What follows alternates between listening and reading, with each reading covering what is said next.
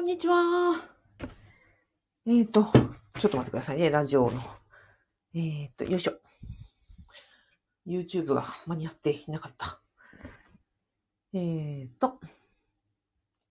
こんにちは。公務員が職場で言えない話を聞く人、アビコカズミと申します。現在、ラジオと YouTube で同時ライブ配信をしております。このチャンネルでは、公務員が職場で言えない、えっ、ー、と、副業の話、人間関係のお悩み、そして辞めたい話などを、えっ、ー、と、解決するチャンネルです。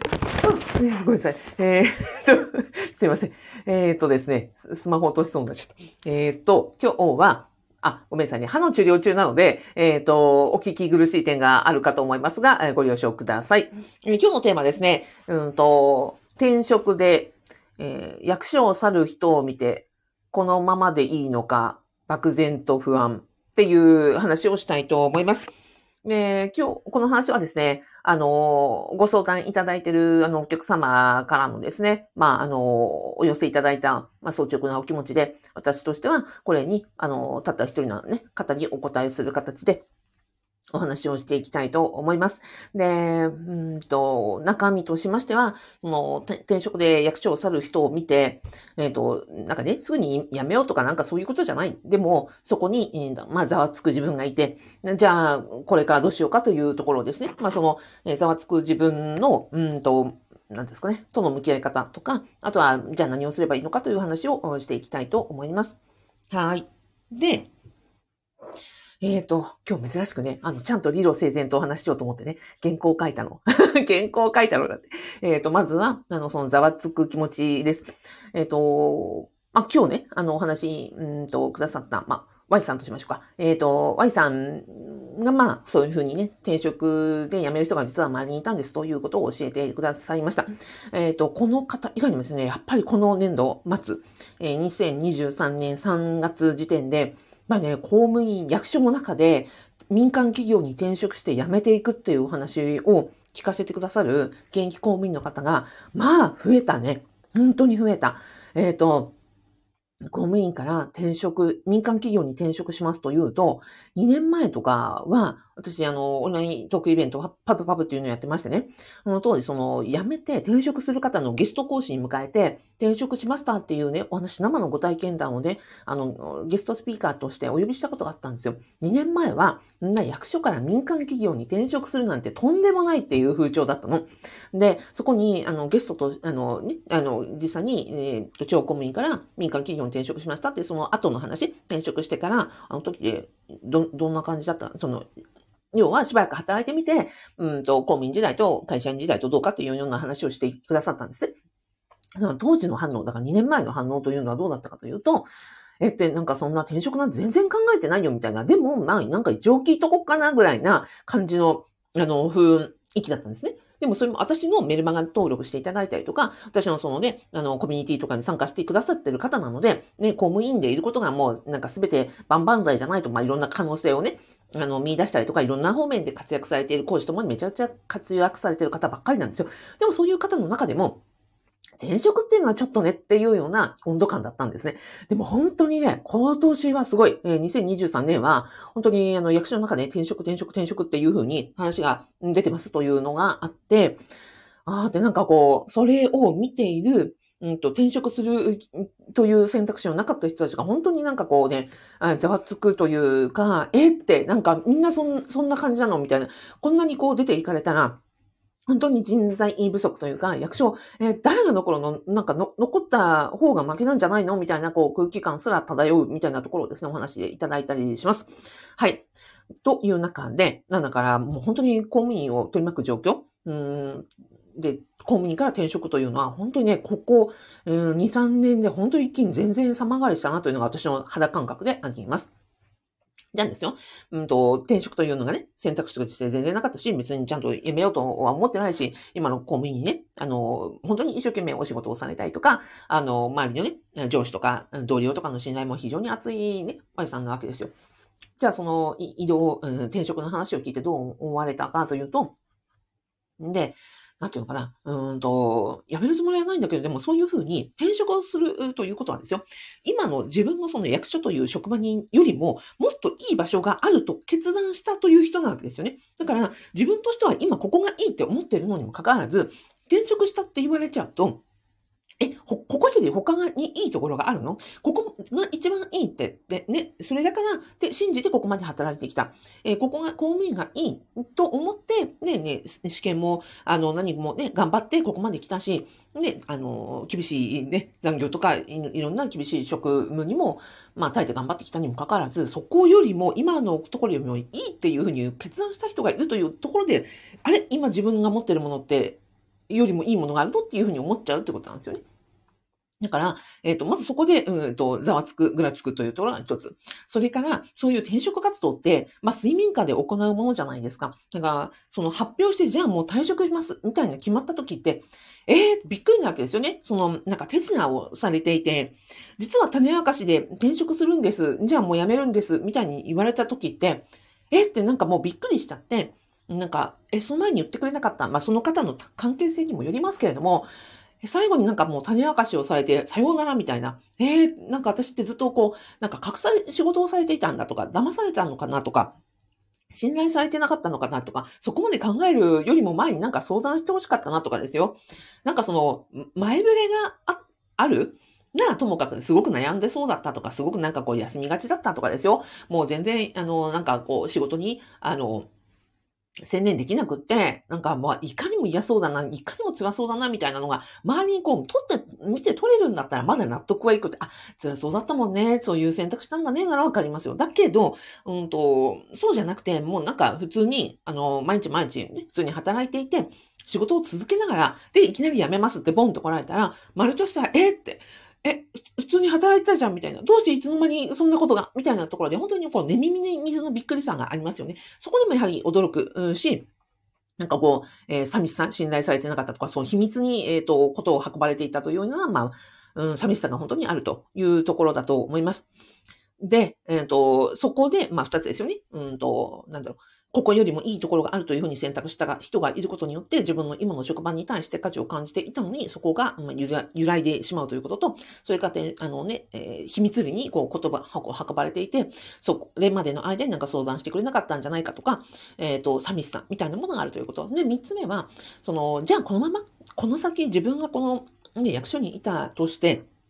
じゃあ、この先ね、なんかいいことがあるかというと、それよりも、なんか、今よりも、なんか厳しい部署に行くんじゃないかとか、よりですね、なんか、いい希望的観測よりも、やっぱり悲観的な部分が多いわけですよね。なんかもう厳しい部署にいるんじゃないか、こうやってね、人が一人抜け、二人抜け、で、例えばね、体調崩してお休みされるみたいな人がたくさんいたときに、もうなんか、残ってるも地獄じゃん、みたいなので、より先行きが不安にあの暗闇に感じられるという、まあ、この3つの要素があって、やっぱりこの転職者がを見送る人の、なんていうんですか、心中との3つの要素が非常にね、えっ、ー、と、暗雲漂うよねっていうふうに思うところです。ヒットしますかね。うん。はい。で、じゃあ、ここからどうしていくかというところなんですけども、えっ、ー、と、まずは、うんとね、まゆさんにね、お伝えしたかったのは、えっ、ー、と、3つですよ。うん、あ、3つですよ。まずは、あの、そう、実は私は、ね、キャリアコンサルタントだったりもしますので、一応キャリア的観点からお伝えしますね。えっ、ー、と、人が、人間が職業について得るものって、まあ、二つあるわけなんですね。うんと、二つというのは何かというと、うん、学生だったりね、無職だったりして、えっ、ー、と、例えば、うん、親とかの、うんと、ふ、なんですか、親に育てられていたところから、自分が職業を持つというのは二つの要素がありますと、経済的な自立と、そしてやりがい、まあ、精神的な満足感ですよ。経済的満足と、まあ、やりがい、えー、精神的な満足感、この二つを得るために、ね、仕事ってやっていくよねって。で、うんと、学生とか、その無職の状態から、いきなりどっちも、経済的にも満足で、精神的にも満足で、そのやりがいとか強みとかっていうのを満たすっていうのはどっちも難しいじゃないですか。じゃあ皆さんど、ね、初めてアルバイトした時とかには、どっち満たしました？学生でアルバイトして初めてバイトしましたみたいな時には、おそらくこっちから満たしたはずなんですよ。経済。あの、自分の欲しい時給とか、やれそうな仕事とか、うんと、学校と両立できるような時間帯とか。で、まあ、こっちの経済が満たされて、まあ、プラスして、あんまりその、自分がめちゃめちゃ不得意じゃないなとか、まあ、これならできそうだなぐらいのところで、こちら、やりがい、精神的な満足度はそこそこに、経済を優先して自分が欲しい受給とか自分がね、欲しいお小遣いとかっていうところで、アルバイトを選択したはずなんですね。というところなので、まあ、順番的には絶対こっちから始まるわけですよ。逆に言うと、初めてね、就職するときに、やりがいとかって求めちゃったら、えー、そもそもこっちが、ね、経済的な満足度は、あの、得られない。っていうことになっちゃうので、こっちから始まるのは当然なわけなんですね。なので、私たちが、その、アルバイトをした時も、公務員になった時も、どっちが優先か、経済的な満足度を優先するのか、えー、精神的な満足度を優先するのかと言ったら、必ず経済的な満足度を優先して、職業決定ってしたはずなんですよ。どんなにやりがいがあったり、どんなに感謝されたり、えっ、ー、と、どんなになんか強みを活かせるみたいなところであってもですよ、生活できなかったら困るよね。本当になんか、いつ倒産するかわかんないような職、ね、あの、就職先だったら困るよねって言って、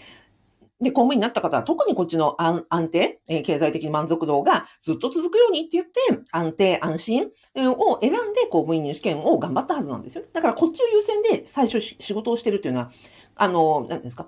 必ずこっちの順番になるということになります。じゃあ、えっ、ー、と、Y さんのように、まあ、今回のね、その転職した人の姿を見ると、要は何をされたかというと、転職する人は、今のその経済的、えー、安定の、えっ、ー、と、公務員を、とよりも、まあ、こっちを重視、精神的な満足度を重視したり、もしくはこっちが若干下がったとしても、こっちに重きを置いて、えっ、ー、と、職業選択をしたというところで、あれこれでいいんだっけ？で、今回の、あれですよ、漠然とした不安の中には、こっちの精神的な満足度ってどうなんだっけ？で、特にね、あの、役所で働いていると、うん、楽しいこととかね、喜びとかありがとうと言われるよりは、ね、あの、バッシングをされる方が多いわけじゃないですか。否定されたりとか、ね、赤ペンで修正されたりとか、これは違うとかですね、まあ厳しいことを言われるという過酷な状況の方が多いわけで、じゃあですね、ここ自分のそのやりがいってなんだっけ？精神的な満足度ってなんだったっけ？自分の、ね、なんか強み強みを生かすってなんだっけ？みたいなところに、まあ次には必ずこう行き着くっていうところなんですね。だから、今回の、えっ、ー、と、ワイさんのお悩み、お話で、転職者を見て、まあ、あの、不安とを感じるというのは、こっちはちゃんと手に入れてるよというところでもあるわけですね。こっちを手に入れていて、じゃあ今、こっちまでは、こっちまでは、今まではその公務員になったところでこっちをちゃんと安定させていて、ここで満足だと思っていたけれども、あ、こっちって自分どうなんだっけっていうふうに改めて思ったっていう機会になったっていうことだと思うんですね。合ってますかね ?Y さん。もし違うんだ、あの、違ったら、あれですよ、あの、コメント欄とかでも、あの、私にね、メッセージくださいね。じゃあ、このやりがい、えっ、ー、と、精神的な、仕事における精神的な満足度を、えっ、ー、と、満たしていくにはどうするかということなんですが、3つの要素があります。まずは自己分析です。で、自己分析というのも、あの、学生時代にね、なんかこう、なんか、ね、適職診断みたいなのあったじゃないですか。そういうの、あのネット上にもいっぱい落ちますよね。あの、あれは学生がいいんです。学生だったらいいんだけど、社会人でもうね、うん、30代、40代、50代とかになったら、自己分析とか、あの、診断テストとかも意味ないんですね。意味ないって言っちゃダメだけど、それよりは、自己の経歴を分析することが重要。あるいは学生さんは何かというと、職業経験が少なかったりとか、さっきのね、アルバイトで、もう、まあ、これならできるよねとか、まあ、学生時代にバイトしたの、どんなバイトされました？私は、あの、飲み屋のお姉ちゃんとしたりとか、あと周りでは学生でができるバイトって家庭教師をしたりとか、なんだっけ、あの、夜間の、うんと、宅急便の、あの、配送センターで、あの、荷物を運んだりとか、要は学生がなるべく時給が高くって、えっ、ー、と、学生でもできるバイトってそ、そんなに選択肢多くないじゃないですかね。学業と両立できるって。ということはですよ。ここを入選して、あの、経験値はないわけではないけれども、あと部活とかね、クラブ活動とか、えー、趣味とかそういうところで、まあ、ゼロではないけれども、でもここが学生ってなかなか少ないので、経験値が少ないので、なので診断テストというところで、えっ、ー、と、分析を補強したりするわけです。だけど、社会人長年やってると、もうたくさんの仕事、えっ、ー、と、経験とか、たくさんの、えっ、と、上司、同僚、あとは、なんですか、住民、えー、国民対応などもしてますので、職業経験がたくさんあるから、実はどういう時に自分が嬉しかった、働いてて嬉しかったとか、どういう時に辛かったとか、もうこれだけは絶対ね、お金をもらっても、あの、やりたくない仕事はこれとかですね。いろいろご経験あるはずなんですよ。だから自分の自己分析というのは、自分の経験を棚卸しをして、こういう時に嬉しかったとか、こういう時に辛かったとか、これだけは嫌だとか、そういうことを分析していくのがやっぱり一番、ここのやりがい、満足度に、えっ、ー、と、実績として繋がっていくんですね。じゃあ二つ目何かということ、他者の存在です。自己分析だけしてもわかんないんですよ。まあ確かに、まあ確かにねっていうことではあるんですけど、ここにはね、あの、なんですかね、自分だけでは分からなくて、自分にとっての自分ってめちゃくちゃ当然なので、自分の当たり前は、え、こんなの当たり前でしょと思うけど、人にとっては全然当たり前じゃないということがたくさん起きます。で、うーんと、え、こんなのがなんか特技なんですか？みたいなことを言われたりもする。で、その時に必要なのは、えっ、ー、と、自分と他者との比較、え、比較ってその、比べてどっちが優劣という意味じゃなくて、この例えば小瓶がありますよねと。この小瓶があって、この小瓶が、うんと、どういう価値があるかっていうのは、これ単品じゃなかなかわかんなくないですか？でも、例えばペットボトルと比べたら、あ、ペットボトルの、えっ、ー、と、なんか、えー、身長の 4, 4倍ぐらい、3倍ぐらいだ、あだね、とか、えっ、ー、と、太さはこのぐらいだね、とか。大きさは、えっ、と、こっちの方がね、大きい。重さはこのぐらい。だけど、うんと、蓋を開けたらこれ実は、あの、めっちゃいい匂いが、あの、アロマオイルなんですけど、蓋を開けたら実はこっちの方がすごいいい匂いがするよね、とかっていうので、うんと、この特徴を見出すのって、これ単品ではわからなくて、こうやって比較対象があることによって、この特徴が見出せる。じゃあ、これと比べたときに、ああ、じゃあ大きさでは全然自分は、あの、で、こっちだと大きさじゃなくて、自分は代わりが勝負なんだ。中身が勝負なんだ。あとは、中身のね、この遮光瓶ですよね。あの、茶色瓶だから、日光を通さないことが強みなんだ。こっちはね、中身が見えることが強みなんだ。別にそっちがいい悪いじゃなくって、それぞれの特徴って、こうやって比べてみることで初めてわかるわけですよね。だから、自分一人だけで、うんうんなって、まあ、経歴とか分析もするのも大事だけども、これだけでは全然わからず、実は他他の人となたくさんあったりとか、たくさんこうフィードバックをもらったりとかすることによって、自分という、えっ、ー、と、人の、うん、強みとか、えっ、ー、と、活かせることとか、人にありがとうと言われることとか、存在価値みたいなのが分かってくるということになります。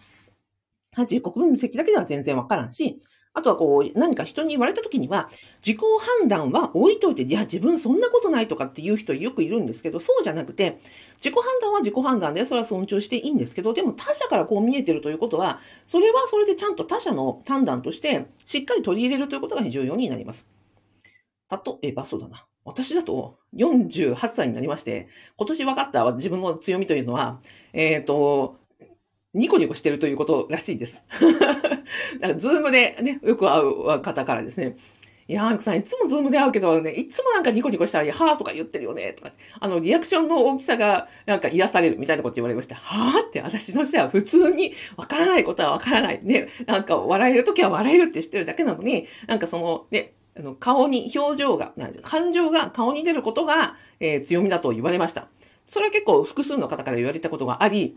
わかるって言われて、あ、そうかって。で、それは全然自分としては何の強みとも思ってないし、何の役にも立たないとは思っているけれども、それは自己評価です。で、でも人様から見たときに、あなんか感情が顔に出るということは、人に安心感を与えたり、その、なんか嘘をついてないという、なんかまっすぐさであったり、あとは笑った顔によって、人をなんか励ましたりとか、癒したりとか、そういうことってあるんだなって思ったら、それは自分の、これですよ。人から、人様に言われて分かったことであり、ああ、それだったらね、あの、ニコニコしとこうか、みたいなところにも繋がっていくわけなんですよね。ということになりましたから、その強みというのは資格とか、なんかそのね、出世とかそういう帰国子女とか英語とかそういう話じゃないっていうことなんですよ。はい。じゃあ、三つ目、お試し体験です。で、三つ目はですね、お試し体験が非常に重要ということになります。では、ここのね、経済的安定を今、公務員で得ていますと、じゃあ次に精神的な満足度をより高めたいと思ったときに、じゃあね、公務員辞めて、そうやって転職しますかって言われたら、それって博打ですよね。はっきり言って、転職するのはいいんですよ。でも問題は転職したというあの、瞬間ではなくて、転職した後、1年後、3年後、5年後、10年後、その人が幸せになったことかどうかが重要なんですよ。ですよね。だから、転職したということで、はっきり言えば、ざわつく必要はない。なんなら、その転職したというのは、なんかこう、王子様に見出されたシンデレラみたいな状態なのであって、確かにそれは、なんか他からね、あの、求められたっていうのは、めちゃくちゃこう、なんか華やかな瞬間ではあるよって。だけれども、シンデレラが王子様に、ね、見初められました。じゃあ本当に大事なのは、見初められた瞬間じゃなくて、このシンデレラが、もう王子様と、ね、なんかこう、一緒に幸せにずっと暮らせたのかどうか。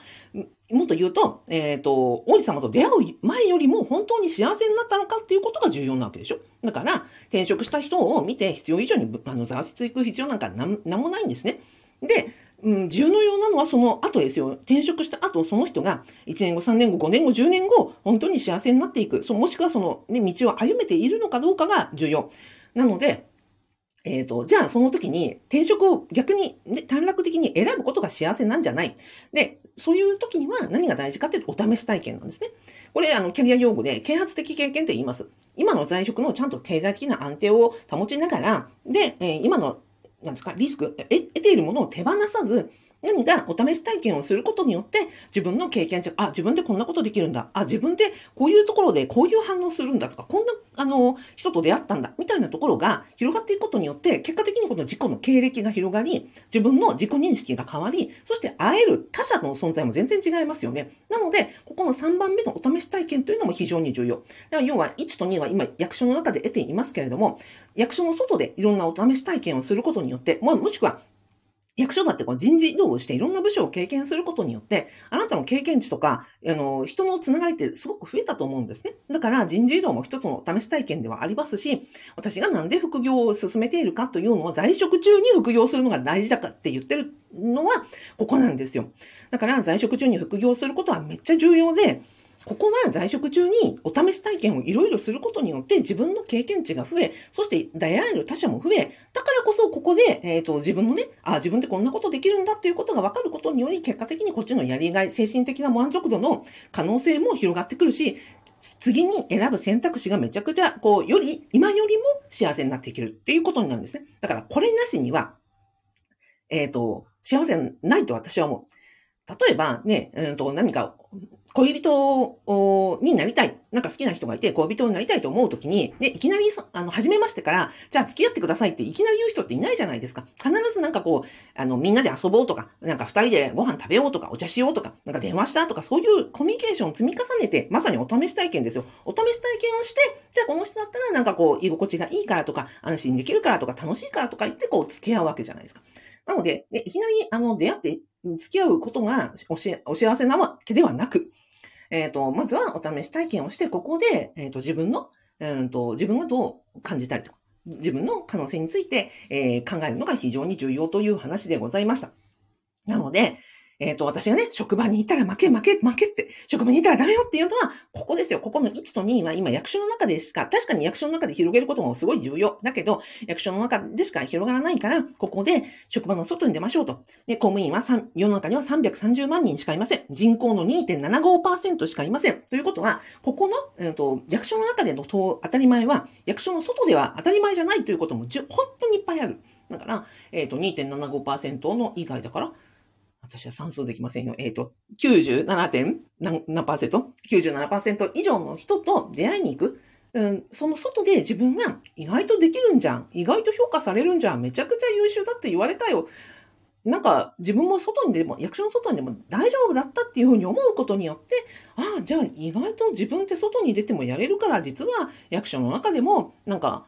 今の仕事が面白くなったとか、じゃあ今度やりがい感じられるようなところに、徐々に徐々に、あのね、軸がして移していこうとかっていうふうなことができるよ。だから私ね、副業推しなんですよ。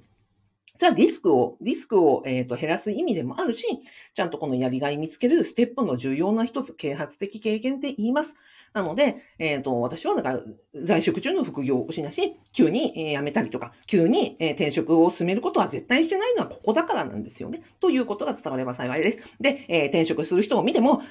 じゃあ1年後、3年後、5年後、あの、会って幸せになってるかなっていうところが重要なのであって、必要以上にあの、ビビる必要はないし、なんかこう、劣等感を抱く必要もないです。なので、えー、自己経歴分析、えー、他者の存在と、えー、で、えー、自分を客観的に見れるようにする。そしてお試し体験をする。この3つをですね、繰り返していかれると、ちゃんと自分というものと輪郭が毎年毎年、それは30代でも40代も50代でも60代でも同じです。ということを、こうぐるぐる回していって、自分というものを、なんかこう、えっ、ー、と、自分もね、成長していくし、あの、世の中も変化していくので、これをずっとずっと回し続けるというのが、えー、経済的安定、そして、えー、精神的、えっ、ー、と、満足度につながる働き方の、えー、3つのポイントでございました。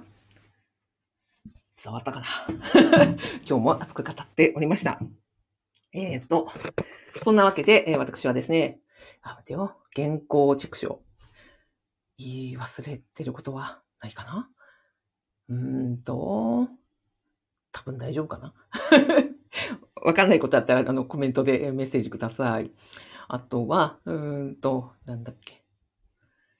はい。じゃあ、あ、そうそう。なので、えっ、ー、と、私が、有子和美の副業不動産ゼミをなんでやってるかっていうと、やっぱりその副業というものを、その小遣い稼ぎをしましょうということは、うんと、がメインなんじゃなくて、さっきのお試し体験がやっぱり副業だからなんですよ。で、もちろんこれはボランティアでもいいし、子育てでもいいし、趣味の活動でも何でもいいんですよ。例えば、ね、あの、ファブメンバーさんだと、えっ、ー、とね、あの、英会話で海外の方とお話しされているとか、ね、鉄道に乗って全国にあちこちにいろんな時を、ところを編み出されているとかですよ。そうそう、吹奏楽のね、お仲間と、こう、一緒にね、活動されているとか、えっ、ー、と、塚ファンでね、宝塚にね、えー、のファンの方と、あの、コミュ、コミュニケーション取られているとかですよ。えっ、ー、と、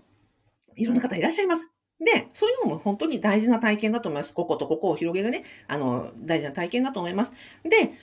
ただ、それって、うんと、仕事じゃないじゃないですか。だから、ポイントはそこなんですよ。仕事に直接つなげるのって大変でしょ？英会話を仕事に続ける、図鑑ファンを仕事につなげる、鉄道を仕事につなげるってむちゃくちゃ大変でしょ？だからそこって結構距離があるんですよ、ここに行くには。だから、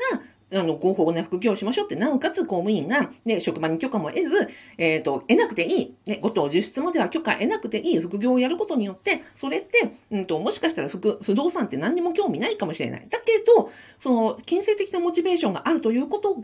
まさにここですよ。こことここに繋がっていくよねって。不動産実はやってみたら楽しかったって。あの、最初全然興味なかったけどって、アミちゃんのここに入って、あの、興味なかったけど、いろいろやってみたりとかするうちに、ああ、実はこういうところが自分は、あの、得意だなって思ったとか、意外となんか不動産業者さんとやり取りするの面白かったとかですね、リフォームなんかあちこちに屋根裏とか覗いてたら、なんかこんなこともできるんだ自分って思ったみたいな話はもう本当に山ほど出てくるんですね。だからまさにここなんですよ。やったことないことをやらないと、自分の新たな一面って見えてこないよっていうことなんですね。だから、あの、私在職中に副業を進めておりますし、そこってちゃんとここにも経済的安定は絶対増すじゃないですか。だし、えっ、ー、と、精神的な満足度にも増しますよというところでお勧めをしております。だから私は、転職を全てを否定するものではないけれども、転職して、実はそこの大事なのは、えー、1年後5年、あ、じゃあ、将来的にそこが転職したことが本当にちゃんと、うん、未来の幸せにつなげることが実は大事で、転職したところからが実はスタートなんだよというところです。はい。なので、えっ、ー、と、そ、そこに至るためには、やっぱり在職中にできることやってた方がリスク低いじゃんって思うので、私は、あの、在職中の副業を進めていると。で、その中でも、えっ、ー、と、不動産が職場にね、あの、合法的に、えっ、ー、と、認められている、何も兼業許可も何も出さなくていいから、それが一番、あの、とっかかりが早いよっていうところだ、ね、のでございました。はい、ご興味いただきましたら、えー、動画の概要欄とラジオの説明欄に、えっ、ー、と、無料動画セミナー、そのね、私がやってる不動、副業不動産ゼミ、公務員しかいません。えっ、と、そうそう、その説明がありますので、あの、ご覧になってみてください。はい。じゃあ、ラジオで、えー、コメントいただきました。えー、やすさんありがとうございます。ゆかさんありがとうございます。かねえよしさまちさんありがとうございます。FP ようこさん、えー、励まし家系部さんありがとうございます。あれ、ようこさんさっきまでライブやってたよね。お疲れ様です。ようこさんとはね、家計簿仲間なんですよ。私、だいぶサボってますけど、あの、ようこさんとね、同じ家計簿を使って、やっぱりね、家計、本当大事だよね。というふうに、あの、思ってるところです。で、そう、不動産を、の勉強することによって自分ちの家計とか、将来的な経済の不安っていうのも、もう本当にね、あの、みんなね、解消していくよ。あの、ちゃんと向き合えば、あの、めちゃくちゃ簡単。私算数苦手なんですが、算数苦手な私が、あの、できる方法でお伝えしてますので、あの、本当にね、ここが不安なくなれば、さっきのね、経済的不安も本当になくなるんですよね。で、スーさんありがとうございます。お、ありがとうございます。久しぶり、元気ですか？ありがとうございます。よ、ゆたかさんお疲れ様です。ありがとうございます。ゆたかさんは、えっ、ー、と、何千いいねだったかな。えっ、ー、とね、なんだっけ。職、あの、メンタル不調から復職されたご経験をね、ラジオでされてます。この間何千いいねだったかな？あの、たくさん得られてね、本当におめでとうございます。はい、えー、管理栄養士さん、ママさん、アリさんのグッドサインが好きです。そうでしょ？私ね、イェーイ。無意識にやってるんだけど、これがいいって言われて、あ、これが強みなんだって 思いました。はい、ゆかさん、私もです。だって、ゆたかさん、えー、本当に自分の魅力って自分で気づきにくいようにできてますよね。そうだよね、そう。ね、ゆたかさんも、あ、2500いいねまでいただきました。すごいじゃない。おめでとうございます。ゆたかさんだって、ね、ラジオするまでは自分、ラジオできるなんて思ってなかったじゃん。ここ、今話、ね、コメントくださってる方、皆さん、スタイフ、ラジオなんて、最初できるなんて思ってなかったよね。私だって YouTuber になるなんて思ってませんでしたよ。だけどやってみたらできたじゃん。っていうことなんですよね。で、やっていったら、あ、自分でこんなラジオで喋るとかできるようになったわって思って、あ、じゃあ次にこれだったらできるかも、こういうこともできるかとも、実はね、なんか継続力、あの、あるかもとかって思っていくんですよ。で、そしたらいいねいただくことによってまた次のステップが考えられるんですよね。そう。あ、ヨコさん、家計簿仲間嬉しい。いや、本当ですよ。いや、私にとっては仲間というよりは大先輩ですよね。はい。ね、そう、家計見れば何の損もないですよ。本当なんですよ。ね。あの、赤字だろうが何だろうが、ちゃんと、あの、現状を見ることでどれだけ安心するかってことなんだよね。はい。というわけで、えっ、ー、と、本当はい、経済の不安。で、経済の不安は、公務員であるだけでは、ね、安心感にはつながらないというのは、実はちゃんとその、将来どうなっていくか、うんと退職後にどうなっていくかとか、年金もらえるのかとか、そういうところが実は不安だったりするので、あの、アビコカズミの副業不動産で見れば、あの、そういうところにもちゃんと向き合って、あ、大丈夫だったってこの間ね、安心されて、あの、された方とか、あの、赤字なら赤字で、あ、こうなったら赤字になるのは何年後なんだみたいなのが分かれば、そこから軌道修正できるんですよ。なので、えっ、ー、と、お金のね、不安と本当に向き合うにはね、あの、一人じゃ難しいんで、ね、洋子さんがライブをされてるように、私がね、コミュニティにやってるように、まあ、本当ここはね、一人向き合うの辛いから、だから、あの、サポーターとか仲間とか行った方がいいよっていうところでございました。はい、じゃあ今日は長時間になりましたが、お付き合いいただきどうもありがとうございました。あの、まいさん、いろんなね、あの、貴重なお話ありがとうございます。ではでは、えっ、ー、と、えー、金曜ですね。はい、良い一日をお過ごしください。私からあなたに感謝のいいねマークをお送りしたいと思います。ではでは。